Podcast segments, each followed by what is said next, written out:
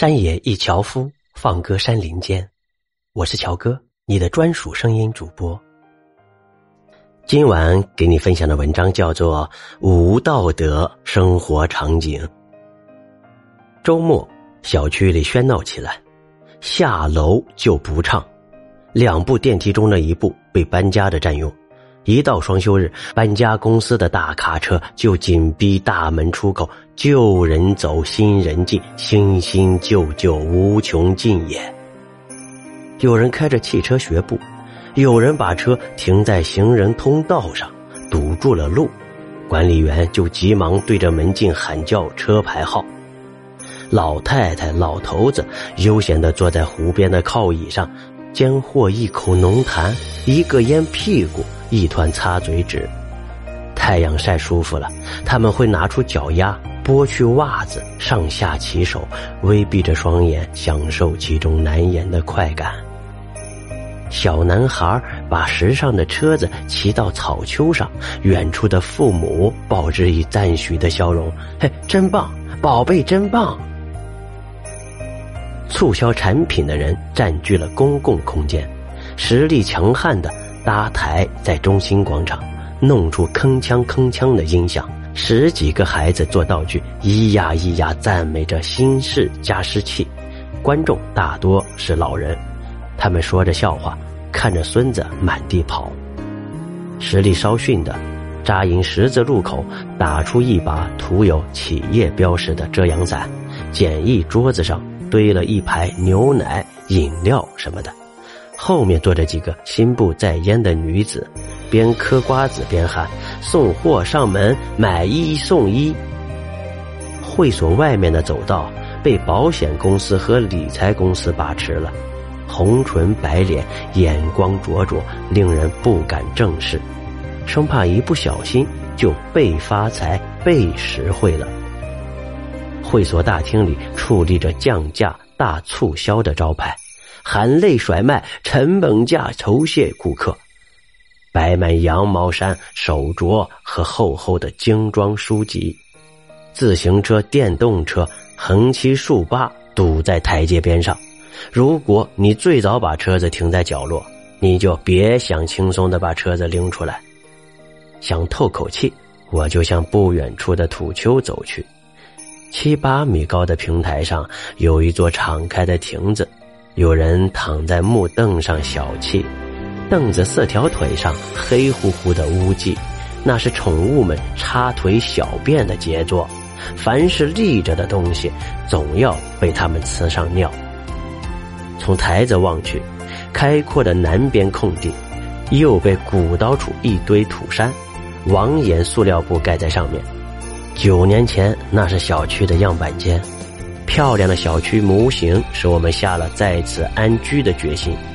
更早的时候，这儿是大钟寺生产队的麦田。几年前，赫赫有名的开发商被关进监狱，罪名是行贿海淀区区长。现在，这哥俩一定在某个高级监狱的空地上放风，或者边缝袜子边透过监狱的小窗口注视着温暖的太阳。他们许诺的绿地，现在要变成五星级酒店了。期间，业主们多次写信上访，也无法阻止他们的既定方针。住在北边 B 区的我，曾经很羡慕这边的住户，因为楼的东边跑着十三号线，轻轨列车跑起来声音还算悦耳，有划开波浪的轻盈感。